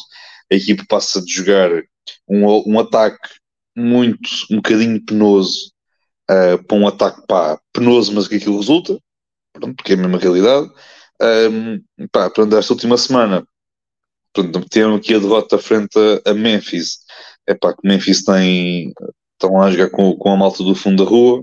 Uh, contra Boston, é pá, Boston estava tudo a entrar, eles lançaram 55% de 3 pontos, quer dizer que é, é algo absurdo. Um, depois, pronto, perderam contra Nova York, uh, no tal jogo da Rivals Week, pronto, que também foram completamente dizimados pelos Knicks, uh, e depois também a derrota agora frente aos, aos Suns, uh, neste caso, frente aos Suns em casa de, do, de Miami. Epá, é isso, quer dizer, é uma equipa, obviamente também as lesões têm sido um fator, eu acho que colocar a bola na mão do Tyler Hero é um erro, mas acho que foi, foi um erro ainda maior o de estarem a esperar que o Dame fosse ou não fosse para lá uh, e depois esperar que as coisas com o Dame resultassem e terem um base e estava tudo certo. Epá, isto não é assim tão fácil. E é isso, quer dizer, uma equipa que, tal como os Bucks, só que os Bucks fizeram uma troca, o Miami não fez. Ou no caso, ele foi para, para os Bucks e não foi para Miami. Um, pronto, acho a equipa de uma forma ou outra que iam acabar por ser, iam por ser sempre a, ia se comportar da mesma forma, quer dizer, não a equipa é muito, é muito penosa no, no, no ataque, dá, dá um bocadinho pena, a bola nas mãos do Hero uh, não queima, mas chora, uh, coitadinha. É pá, pronto, eu sei que o Duncan Robinson está a jogar bem, não estou a dizer que não, pá, mas precisam ter um base e às vezes, eu acho que às vezes na NBA faz falta fazer uma coisa que é olha, olha, o nosso plano A é este, ou não, o plano A foi-se embora, ou não, vamos ao plano B. E o plano B dos Miami, Miami foi. Sei lá, o, o, o, Kyle Lowry até parece um bom base. E pronto, depois viram que afinal não. O Terry Rogier também não é um base de construção. Um, epá, esta equipa vai, vai sobreviver. E vai sobreviver até ao play-in. Quando chega ao play-in a coisa muda. E depois quando chega aos playoffs a coisa muda outra vez. É a história de Miami, continua a ser a história de Miami. Uh, o BM está a fazer uma temporada absurda nos dois lados do campo. Eu nunca quero ouvir a malta dizer que o BEM é muito mal ou que é soft ou que não está a fazer nada no ataque. Quando o rapaz está literalmente a fazer de tudo para que a equipa consiga se manter à tona da água, no ataque e na defesa. Um, mas pronto, são sete seguidas, agora sete seguidas neste caso perderam. Próximo calendário tem Sacramento, uh, depois vão a, a, Washington, é uma vitória de Borla. Depois recebem os Clippers, mais um derby da Flórida. Depois recebem os Spurs e recebem depois também aqui Boston uh, em, em casa. É isso, pronto, vamos ver o que é que isto, que é que isto traz. Uh, é um calendário é um calendário interessante, digamos assim. Dá aqui para, para sonhar um bocadinho, mas vamos ver. Ora bem, eu do meu lado vou ser rápido. É, eu vou para os Toronto Raptors, que atualmente estão numa má fase, depois também têm lesões e isso.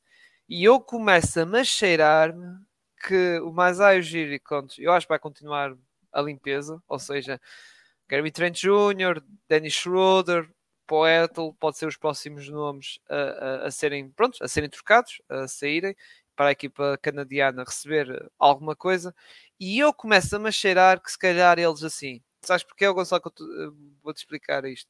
Uh, eles olharem para o draft, olharem para o draft e começar a, a tancar. Isto é uma suspeita, atenção, não estou a dizer que vai ser isto que vai acontecer. Porquê? Porque eles a pico deste ano vai para os Spurs, por causa do negócio do Joca Poetel que fizeram no ano passado. só, que, só que essa pique tem uma pique, é uma proteção top 6. E eu estou a ver os Raptors, se calhar, a chegar a um ponto de tipo fazer como os Dallas. Epá, nós temos aqui a pique com uma proteção. Se calhar vamos tentar chegar lá à proteção. E eles atualmente estão nessa proteção no top 6. E os Blazers estão apenas a duas vitórias deles. Ou seja, é pá, se calhar ficar ali nos quintos piores não era nada mal, não é?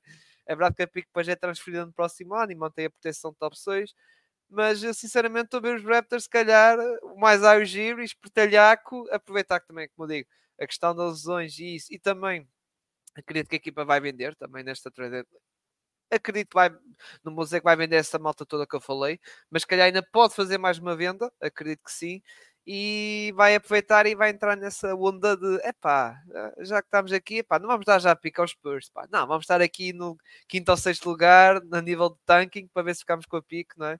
Para, para, pronto, para ver se vão buscar. Embora o draft este ano não é assim, vou ser sincero, não é muito profundo, estás a ver? Uh, e o talento topo também lá está, não é um Vitor amanhã, mas não é um Scoot Anderson, naquele potencial não é que nós acreditamos, não é um Scoot Anderson, não é um Anthony Edwards e por aí fora, mas, uh, mas pronto, uh, mesmo assim, lá está, é sempre uma pique que se calhar eles podem buscar e quem sabe, esse jogador que forem buscar nessa posição até pode não é? há, sempre aqueles jogadores surpreendentes. Olha, dando um belo exemplo, Jalen Williams. Ele não foi top pick draft e ele atualmente, meu Deus, ele está. E atualmente, exato, nestas últimas semanas ele tem estado muito, muito bem. Muito bem. Passando para o próximo lado, para, lá está, para discutir as últimas equipas antes de irmos embora. E eu deixa-me começar a falar rápido aqui, Gonçalo, do meu, da, do meu lata, que é os Pelicans. E agora, o Pinto não pediu-me isto, mas eu vou falar em nome do Pinto. Eu sei que ele vai concordar com o Dick, eu vou usar as palavras que ele diz. Atenção, eu vou usar as palavras que ele diz. Porque realmente, do que eu tenho notado, Uh, e, e, lá está, concordando com o Pinto, que até tem comentado isso muito no, ultimamente, nos últimos dias no canal, uh, no canal não, na rede social Twitter ou X. Uh, realmente os Pelicans, e pegando uma estatística que ele meteu aqui na, na rede social, os Pelicans estão 0-6 em jogos decididos por 3 ou menos pontos esta época, e depois é tal cena. Eu acho que isto deve-se, lá está, que eu já toquei aqui algumas vezes, é na parte final Zion não é uma boa opção para o clutch, não acho. O Ingram depende se tiver a mão quente, estás a ver? E muitas vezes isso tem que recair à mão do CJ McCollum. Uh, percebes? E, e, a questão é que assim, quando o jogo aperta, se a bola vai para o Zion, tu já sabes que o Zion não vai lançar 3 pontos. Ou seja, tu vais fazer uma defesa à bem, de, à bem de cima, ou seja, quando é o bem de cima, ou seja, vais dar aquele espaçamento todo para o Zion, tipo, fazer o que quiseres e agora passa a bola alguém, não é? Porque já sabemos que no mais lançado aqui, ou se fores por aí afora, é pá, se fores por aí afora, apanhas logo, se calhar, com dois marmelos à tua frente. E, e, e, e não só isso, e depois também acrescento o que estás a dizer, uh, estava a falar, ainda estava a falar isso com, com o Pino, porque estive a ver o jogo deles contra, contra os Celtics, eles entraram bem no jogo contra os Celtics. O problema é que o Valanciunas, nós sabemos que tens o pick and roll, em que o, o, o poste faz o bloqueio direto, e depois faz a rotação para o sexto para receber ou lob, ou fazer o, receber o passe e afundar, não é? E depois temos o pick and pop em que ele faz o bloqueio e em vez de rodar para dentro, dá um passinho atrás, um passinho atrás, atenção, vou reforçar, um passinho atrás, para ficar atrás da linha 3 pontos para lançar. Ora bem, o, o, o quando é o pick and pop, demora cerca, uma, demora cerca de uma semana para fazer o pop. Que é tipo fazer o bloqueio e depois vem para trás. Só que o, o passinho Epá, o, o homem já não tem, já não tem pernas para, para aquilo, já não tem, já não tem.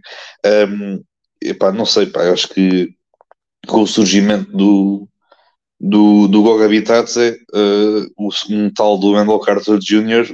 poderia ser uma, um bom encaixe ali naquela equipa dos naquela equipa dos Pelicans, sinceramente. Uh, é pá, ter pelo menos um poste, um bocadinho que faça um bocadinho aquilo que o, que o Valanciunas faz, que defenda relativamente bem e que pá, seja um bocadinho mais atlético. Porque por isso que muitas vezes o, o, o fala sempre na questão de quando chega aos playoffs, o Larry tem de ser titular.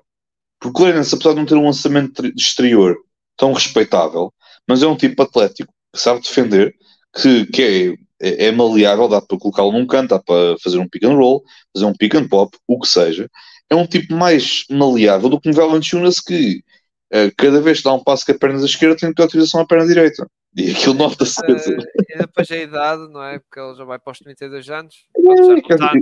eu, se fosse, eu, se fosse ali o. Eu se fosse os Pelicans tentava fazer, tentava fazer alguma coisa com. É repara, tentava fazer alguma coisa com o Valanciunas.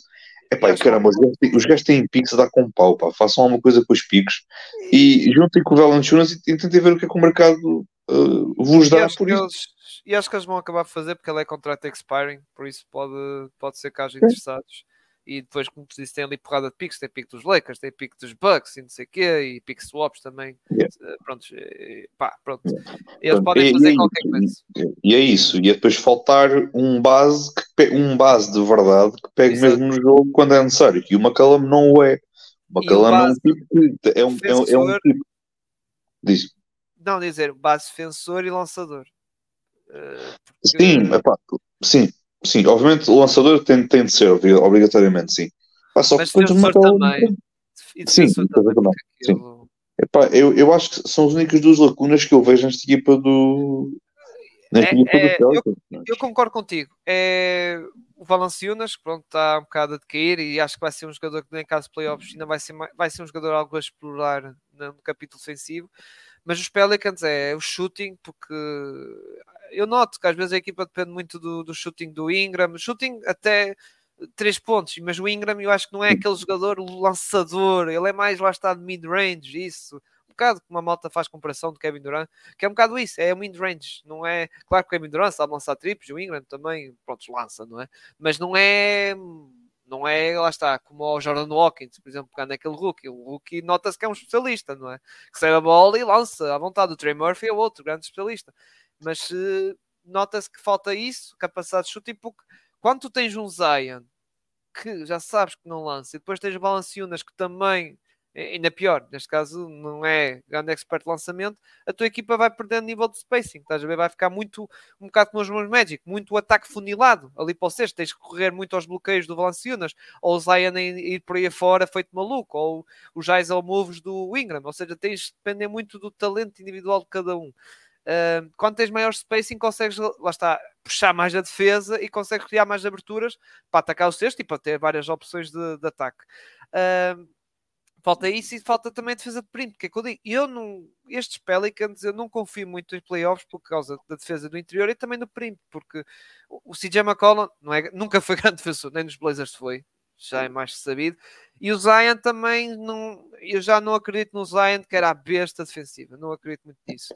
O, o grande problema do, do, Jones, e tem que ser o Herb Jones a ser o bombeiro, pronto. E, e o grande problema dos, dos do, o grande problema do, na questão dos bases do, dos Pelicans é que o Dyson Daniels responde a duas das três questões que, que são colocadas é. em cima da mesa quando é um base para os Pelicans que o miúdo sabe defender para caramba, o miúdo é um bom playmaker, Uh, tem mais calma com a bola na mão do que o McCallum, que já lá anda há mais tempo na NBA do que, do que ele.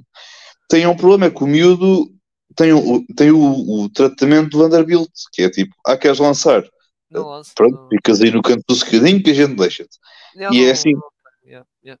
Epá, mas eu, eu sou sincero, eu, e, eu ofensivamente, e ofensivamente o Dyson Daniels é muito limitado porque ele também não ataca muito cesto. E eu, e eu, eu arriscaria mais, eu arriscaria mesmo, eu, se fosse os Pelicans, arriscava mesmo em playoffs. Primeiro, eh, mexi, fazia alguma coisa a nível do, do postos, sim, sim, uh, sim. seja colocar o Erin Nance na a titular, seja trocar por um poste e trocar o Valanciunas e buscar um poste. Bom.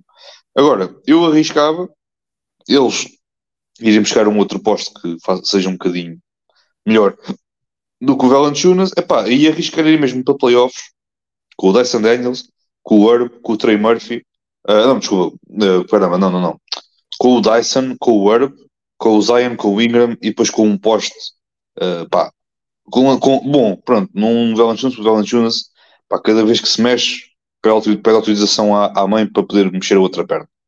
Ahm, mas eu arriscava, eu, sinceramente, eu, eu arriscava, mas enfim. Ok. Gonçalo, eh, passo para ti para falarmos então. Falta Ah, só eu- uma equipa para falar. É, Eu tenho Suns, epá, pronto, é assim, eu sei que os Suns na semana passada tiveram nos nossos pódios pelo bom, ah, eu tenho só a destacar dois jogos muito bonitos. Ora bem, no dia Exatamente. 27, no dia 27 de janeiro, o dia em que o Devin Booker procedeu para partir a leça toda frente aos Pacers, esta equipa chegou a estar a ganhar por 9 pontos, mais do que isso, Mais, Sim. um bocadinho mais. mais do que pronto. Chegou a ser mais do que isso. Pronto. Isto, novamente, aliás, durante, o- durante o, o jogo todo, os Suns estiveram em vantagem, muito graças ao Sr. Devin Booker, que fez, de facto, um grande jogo. Ok? Cirilo, uma equipa teve a ganhar por 19 pontos à entrada para o último período. E agora pergunto, se isto fosse num jogo normal, como é que, como é que isto ficaria? Ah, sim. Acho que ganhava. Acho. É, não é? Então, eu digo já, não foi isso que aconteceu. Pronto. Uh, pá, pronto, os Pacers conseguiram ganhar por dois porque os Suns não defendem um carro estacionado, parabéns. Uh, é pá, pronto. É, é tal coisa. É, é, é- o, o David Booker estes, e estes 32 pontos dá-me as mesmas vibrações de quando o Cat fez 62 pontos e ficou no banco. E depois perderam com os Hornets. É, mas esse caso do Cat, meu, foi. É pá, desculpa, foi tipo. Eu sei, eu, eu sei, eu sei. Eu é, foi sei. diferente, foi diferente, porque a, a, equipa ali naquele momento parece que toda a gente assim. Não, teve que passar a bola ao Cal Anthony Towns, que se foda ao jogo, estamos a perder. É pá, passa a bola ao Cal Anthony Towns. Isto aqui não, não foi bem isto, mas, mas quase que andou lá perto. Mas enfim, uh, pá, pronto, novamente, este jogo e agora um outro jogo ainda mais recente que, Cirilo, só para dizer que os. Como é que é? Ah, a dada altura, os Suns tiveram a ganhar por 13 pontos aos Magic. Depois, adivinha o que é que aconteceu a seguir? Apareceu um senhor, que é o pastor, que é o senhor Jonathan Isaac, que procedeu para colocar Kevin Durant e companhia numa jaula, que é como quem diz: meus amigos querem marcar, não vão marcar.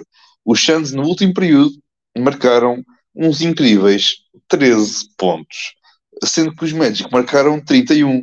Uh, portanto, para os Suns, parabéns. Uh, era só isto, pá, eu achei isto, eu achei isto hilariante. Eu, eu ainda vou, ainda vou sempre ver o jogo. Eu vou-te ser sincero, o, o, esse aí só vi o resumo, mas o primeiro confronto, que, o confronto desculpa, anterior que eles tiveram, que foi no dia do Réveillon, foi no dia 1, do 31 para o 1, que eu até vi em direto, não é? Foi a partir da 1 e meia, qualquer coisa assim. Uhum. E eu bem, eu, bem disse a, eu bem disse a vocês: se o pastor, que é verdade, tem todas aquelas coisas que eu não gosto, mas que eu sei a qualidade que ele tem defensivo, se o pastor jogasse naquele jogo e à beira do Kevin Durant, que estava mão quente, dizia ao meu amiguinho: tu vais arrefecer um bocadinho, e os Suns perdiam aquele jogo, perdiam. Bastava alguém estar ali à frente do Kevin Durant, assim, um Jonathan Isaac. E não era preciso muito tempo, bastava ali uns 20 minutos para acalmar o Kevin Durant que os, que os meus Magic ganhavam. Tu este jogo, tu, tu, é que tu este jogo contra os Suns, tu ganhaste no último período, porque à entrada para o último período estavas uh, a perder por uh, não, é que, como é que foi? O diferencial foi 18 pontos, portanto vocês marcaram 31, os Suns marcaram 13. O jogo acabou 98 para 98 113. Uhum. Portanto, vocês entraram para o último período em desvantagem. Eu e foram eu sei, eu sei. ganhar, quer dizer, aquilo. Epá, pronto, uh, obrigado Isaac por existires. Uh, é, é pena que, só, que ele só apareça de vez em quando, mas pá, ele tem as ovelhas para tomar conta delas e acho bem, eu respeito um agricultor que esteja a tomar conta das suas ovelhas. Uh, mas yeah, pá, eu, eu adorei. Eu, pronto. Uh, e, e atenção, ele nesse jogo, depois, uh, graças a esse grande jogo, grande jogo que ele fez, ele depois mereceu titularidade contra os, os, os Dallas Mavericks. Ele foi, uh, foi a primeira vez, aliás, eu já nem sei, eu vi isso no Twitter, a primeira vez que ele foi titular há não sei quanto tempo. Deixa-me ver aqui. Ele, ele, tinha vindo sempre do banco, ele andava sempre. Era, é, ele já não era titular nos Magic para aí desde, salvo o erro, 2000 e, desde a bolha, se calhar. Ai, capaz. Não, nem na bolha sequer, nem na bolha. Desde 1 de janeiro de 2020. quatro anos. Muito bem. Muito é que bem. nem na bolha, é, nem que nem na bolha foi titular na bolha, não foi? É, foi de 1 de janeiro de, de... E aliás, nesse jogo lesionou-se contra os Washington Wizards. lesionou-se jogar nos primeiros dois minutos, lesionou-se. Típico. Mas, mas, mas, yeah, mas pronto, epá, é o chance. Basicamente é, é isto. Pá. As sete vitórias seguidas foram boas, nada contra. David Booker foi jogador da semana do, do Oeste esta semana, justíssimo. Uh, mas pronto, a, expectativa, é, que, é que se um jogador é que, se, é que, o, é que os Suns marcaram 98 pontos, o David Booker fez 44. Portanto, os outros 50, portanto, fez quase metade dos pontos da, da equipa. E mesmo assim conseguiram uh, perder. Uh, pá, eu acho, acho bonito. E, e, só para acabar a questão do, do Jonathan Isaac, ele neste jogo também lesionou-se, ele só jogou 8 minutos, mas uh, foi tipo uma questão de precaução, porque eu já estou sempre a dizer que o Jonathan Isaac tem a questão da precaução, time limit, não pode jogar back-to-backs, isso, e depois qualquer toque ou qualquer coisa mal-estar que ele sente, esquece. Ele vai logo, nem regressa sequer, nem regressa, como foi neste jogo. Ele nem regressou. Ele jogou o primeiro período, 8 minutos e qualquer coisa, depois não regressou mais jogo, porque é, ele, é, ele é completamente vidro. Vidro Mas- já instalado, já instalado. Mas, mas é isso. Epá, já agora, gostaste daquele vídeo que andou em circular, que eu até partilhei no, no Twitter, em que o, parece que o Mosley faz aquela indicação para, o- para os Suggs entrar em modo lockdown. Ah, já vi, já vi. Já, já, Bem, já, já. e, e forçou um turnover, tipo, fez aquele, o- o- forçou o adversário a fazer um turnover tipo dos 7 segundos dentro no meio campo defensivo. Aquilo foi incrível. Aquilo parecia tipo, eu vi o Mosley fazer aquela, aquela pose parecia que ele ia começar a fazer tipo o Aka, estás a ver? Parecia que ia fazer o Aka e depois o Suggs tipo, ah é? Ok, então deixa-me cá trabalhar um bocadinho. E depois tipo aquilo foi incrível. O, o Martin se visse aquilo, estava-se a babar todo. Ah, ele viu, ele viu, ele viu, ele viu e muito eu gosto, ele viu, ele viu, ele viu, ele viu. Ele sim, ele sim, ele devia estar a babar todo. Mas, yeah, mas foi, foi bonito, mas, mas é isso, pronto. E, vamos, e tá vamos assim, embora. Vamos, vamos embora. embora. É isso. Já alongamos, nós dois, dois, dois já estamos aqui, o pessoal vai dizer, ei, vocês dois demoram caraças. Vamos embora, vamos embora. Eu quero, eu quero que a moto do, do, nosso podcast, que não, não, não quem nos ouve, mas que está no nosso grupo que vai dar banho ao cão quando dizem que a gente faz monólogos, quero que eles vão passear. Muito bem, momento da nossa publicidade. Sigam então nossas redes sociais aqui do Pausatec, no Twitter, no Instagram e no Threads. Já atualizei a imagem, já pus aqui a ordem direita e tudo. Uh, depois também subscrevem aqui o nosso canal YouTube ou na Twitch, que também nós passamos aqui os nossos diretos. E também no YouTube que anda a fazer uns guias da, da Trade Line, ou seja, tocar aí no contexto, ou lá está, no contexto das equipas, na questão do mercado de trocas, seja principalmente a questão das piques e isso, e dos jogadores mais falados também de, de cada equipa, embora estou a fazer atenção por divisões, não, não é por equipa, porque falta apenas uma semana e meia. E atenção, como é mercado de trocas, não engloba muita frieza, assim, não envolve renovações de contratos, nem essas coisas todas. Dá para juntar, lá está, cinco equipas uh, no episódio para falar delas. Por isso, estejam, a, pá, lá está, vejam, já, já, já estão lançadas dois, amanhã sai outro. E estejam atentos, lá está que ainda vão sair mais, lá está, são, são seis no total, porque são as seis divisões da NBA. E depois, sigam também, uh, lá está, se vocês não preferirem a versão aqui destes episódios que estamos a gravar em vídeo, tiverem áudio e preferirem áudio, tem, estamos aí, lá está no Spotify, Apple Podcast, Google Podcast e e deixam lá as estrelinhas, lá está, que ajuda sempre na questão do algoritmo, principalmente no Spotify no Apple Podcast, metem lá estrelinhas 5 estrelas, ou uma, ou o que quiserem, e, e, já, e já agora no YouTube também deixei o like, que ajuda sempre na questão do algoritmo. Também sigam os nossos parceiros eh, mais NBA, que pronto, é, lá está como diz o nome, é sobre NBA, sigam a página no Facebook, que está lá os resultados, tabelas classificativas, também a volta e meia aparece lá algumas notícias, lá está mais importantes. Uh, também, sobre basquetebol nacional, também temos uh, essa atualidade ou esse tipo de notícias do Basquetebol Notícias, especialmente no Instagram, sigam lá, embora eles também estão no Facebook ou no Twitter. E por fim, o grande parceiro, o mais recente e grande parceiro, o Fair Play, uh, sigam então no, no website os artigos que estão lá, notícias que saem lá no website e, pessoalmente falando em artigos, vejam o nosso artigo do MVP no mês de, de, janeiro, relativamente a esse mês que nós os seis escrevemos lá, e já agora níveis sociais, lá está, para além do website para, para ir lá visitar, vocês podem ver lá o Instagram, o Facebook e o Twitter, que também sai lá, uh, sai lá, lá está essas publicações uh, a dizer os novos artigos que o, aqui o projeto Fair Play lança. Quanto a nós, Gonçalo, vamos ter um episódio da Deadline, não é? Uh, é Deadline no sentido de fazer uma pequena perspectiva, não é? De equipas compradoras e vendedoras, não é? Da, da deadline. Uh, depois, se calhar, para a semana, exato, para a semana podemos fazer até um episódio. Como, quando, uma, uma ideia engraçada, fazer como ano passado. Lembras do ano passado? Nós gravámos a seguir à deadline. Foi logo a seguir, não te lembras? Foi sim, foi, foi. Na quinta-feira, que eu até me lembro de ter ido ao treino, sei que sei que mais, e até estava no telemóvel, porque meus Magic podiam fazer qualquer coisa, e, e depois foi Pet Beverly nos Magic, fiquei todo contente, só consegui passar meio, nem um minuto sequer, foi Pet Beverly Wave, fiquei tipo, pronto, já ok.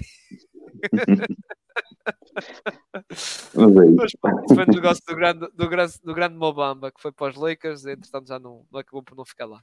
Muito bem, Maltinha, Grande abraço a todos, também para ti, Gonçalo. Nós vemos, lá está, esta, ainda esta semana nós vemos. Tchauzinho.